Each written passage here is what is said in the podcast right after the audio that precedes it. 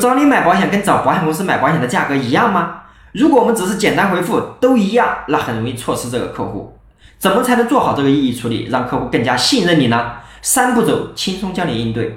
首先，表明保险是一个强监管的行业；其次，说明保险的销售渠道有哪些；最后，用保险精算产品的设计原理来简单介绍。那理解，首先我明确和你说，价格都是一样的，为什么呢？理解，你见过有多少行业经过几十年的发展，到现在还不到两百家企业？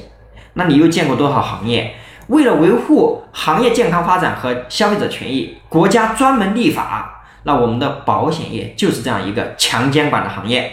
其实同一款产品最多可以在四个机构销售。首先，保险公司自己的销售呢，这个渠道叫保险代理人。其次，也可以在保险兼业代理机构销售。那最常见的是什么？银行。